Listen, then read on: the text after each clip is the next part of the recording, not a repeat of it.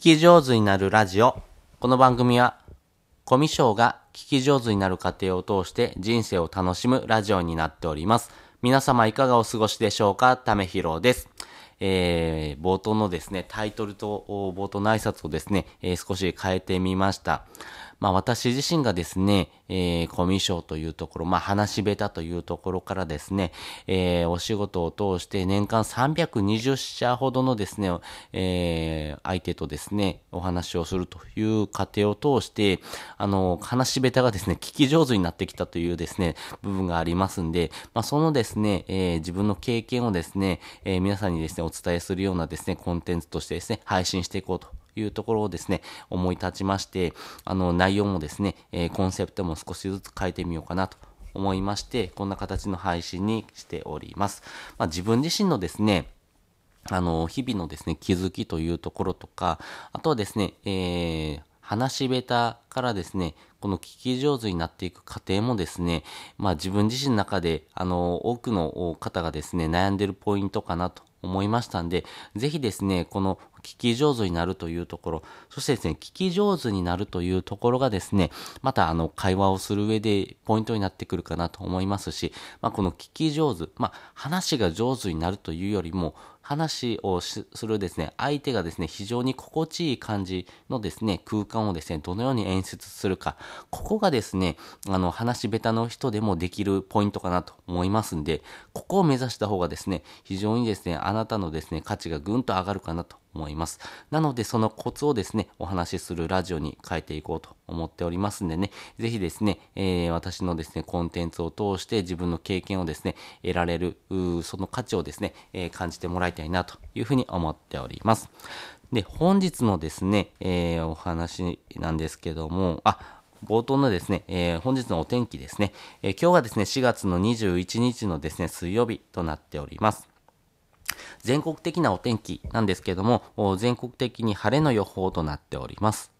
えー北海道はですね、えー気温が12度になっております。で、関東の方ですね、東京は25度、あったかいですね。めちゃめちゃあったかいですね。で、西日本の方に移りまして、えー関西の方も25度、そしてですね、中部四国が25度、福岡がですね、えー25度、あ、鹿児島26度ですね。あったかいですね。もう夏日ですね。あっという間にですね、あ寒いなと思ってたですね、えー冬が過ぎ、そして4月に入ってですね、あ、若干暖かくなってきたかなと思ったら急にですね、もう夏日ですね。早いですね。まあ、本当にですね、あのー12月からです。もう4ヶ月が経ったということですね。早いですね。まあ、あの、時間の移り変わりというのもですね、早いなと思いながらですね、本当にこの天候がですね、ちょっとずつですね、変わってくる。まあ、本当にですね、気温が上がってきてですね、気持ちもですね、晴れるような形になってきましたんでね、えー皆さんもですね、えーコツコツとですね、えー外に出てですね、え自分の中のですね、気分転換もね、しながらですね、え頑張っていきましょうということで、今回はですね、話し下手から聞き上手になる3つのコツというのをですね、お話ししておこうかなと思います。で、先にですね、3つのコツお話ししておきます。1つ目、追い込む。二つ目、100の知識より1の経験。三つ目、さらけ出すです。それぞれ解説をしていきます。一つ目、追い込むです。これはですね、本当に自分自身が、あの、発信をするというところで、まず一つ、あの、自分自身のことをですね、発信していくっていうところがですね、一つ、あの、バリアになってたなというところがあります。そしてですね、その自分自身の発信をですることも、まあ自分自身の中でちょっと難しいなと思いながらですね、過ごしてる。さらにですね、その私が相手との会話をするっていうところの2段階のですね、まああの、要はバリアがあったなと思ってます。まあそのですね、状況をですね、どういうふうに打破していったのかというところではですね、まあ追い込むというところがですね、まあ一つポイントになってくるかなと思います。まあ、これはどうしたかというとこなんですけども、本当にですね、宣言をするっていうのがですね、まあ一番いいかなと思います。本当にですね、えー国民総発信時代となってます。まあ誰しもですね、えーコスト0円でですね、発信ができるという時代になってますんで、あの自分自身がですね、こういうことをしますっていうのをですね、気軽に発信することが可能となっております。自分自身のですね、行動をですね、発信するということだけでもですね、あの自分の中の、まあ、考え方とかですね、まあ、自分自身のですね、行動をですね、まあ、皆さんの前でですね、えー、宣言をしてしまうことによって、まあ、やらざるを得ない状況に自分で追い込むっていうのがですね、大事になっていきます。ただですね、この宣言をする、まあ、心理学用語でアファーメーションって言うんですけども、まあ、これをすることによってですね、まあ、自分をですね、奮い立たせるという効果がありますんで、まあ、ぜひですね、ここからですね、えー、自分はこうなりたいなと思うようなですね、なりたい自分を想像しながらですね、こういうことをしていこうというのをですね、まず発信するというところが大事になってくるかなと思います。で、二つ目、100の知識より1の経験。これはですね、やっぱりその話し下手というところをですね、克服するためにはですね、まあいろんなですね、情報商材、本であったりとか、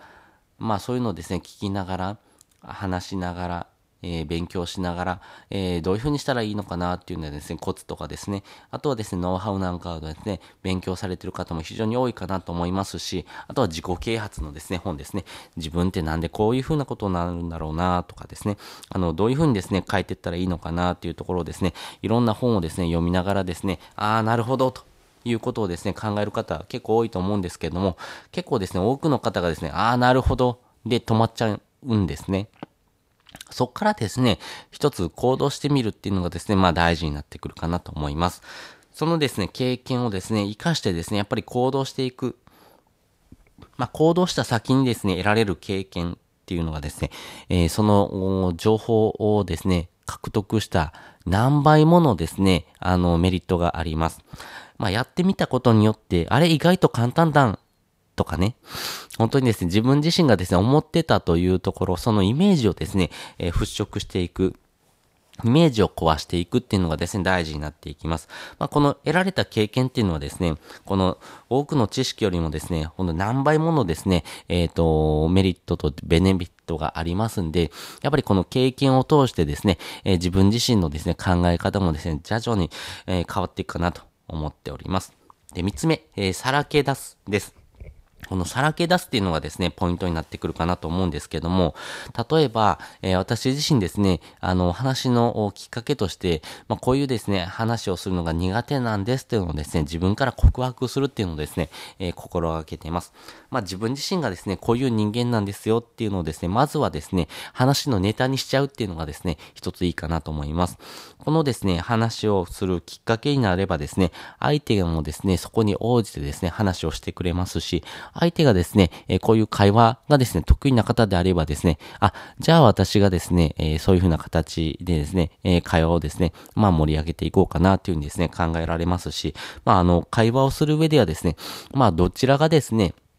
主導権を握ってですね、話をですね、展開していくのか、そしてですね、どのような形でですね、場を回していくのかというのがですね、大事になっていきますんで、まあ自分をですね、まずはさらけ出すというところからですね、始めてみるのがですね、一番いいかなと思っております。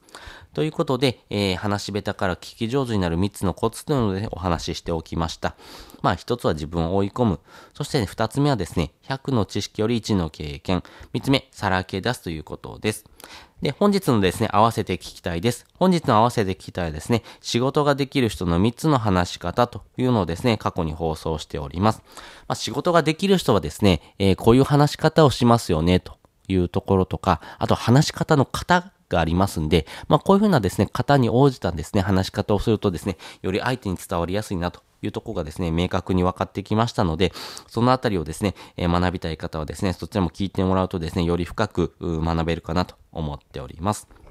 で、えっ、ー、と、もう一つですね、えー、リンク貼るんですけども、このリンクがですね、あの、話し下手というところからですね、まあ自分のことをですね、発信していく、この音声なんかもそうなんですけども、自分自身のことをですね、どんどん発信していくという方もですね、増えております。キングコングの西野さんなんかもですね、この音声配信というところはですね、かなりですね、面白くなってきてますし、えー、自分のですね、人生を変える上ではですね、一つのですね、スパイスになるという話をされておりますが、えー、この音声配信配信っていうのはですね、まあ耳の可処分時間というのがですね、限られております。1日にですね、聞ける人っていうのもですね、まあ多分平均で言うと最大5人とかだと思います。なので、まあその5人の中にあなたのですね、発信が入るというとこです。なかなか難しくなってきてますし、もうですね、この音声配信っていうですね、市場がですね、えー、成熟しつつありますんで、えー、そろそろですね、えー、発信をですね、始めないとですね、もう最終列車ですよっていうのをですね、発信もされております。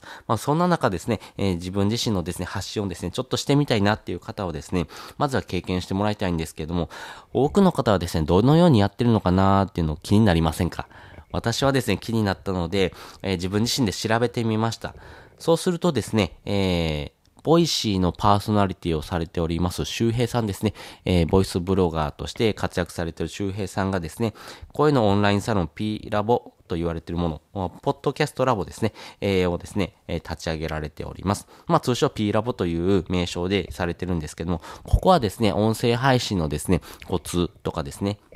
あとはですね、音声配信をされている方がですね、えー、普段ですね、こういう風な発信してますよとかですね、ここで聞ける、ここでしか聞けないような話、例えば、えー、フリーアナウンサーの人がこういうふうなですね、えー、発信とか話し方した方がいいですよとかですね、そういうふうなですね、えー、情報もですね、獲得することができますんで、めちゃめちゃ有益だなと思いましたんで、えー、ぜひですね、こういうのもですね、覗いてみるのも一つの手かなと思いますんで、えー、リンク貼っておきますんでね、よかったら覗いてみてください。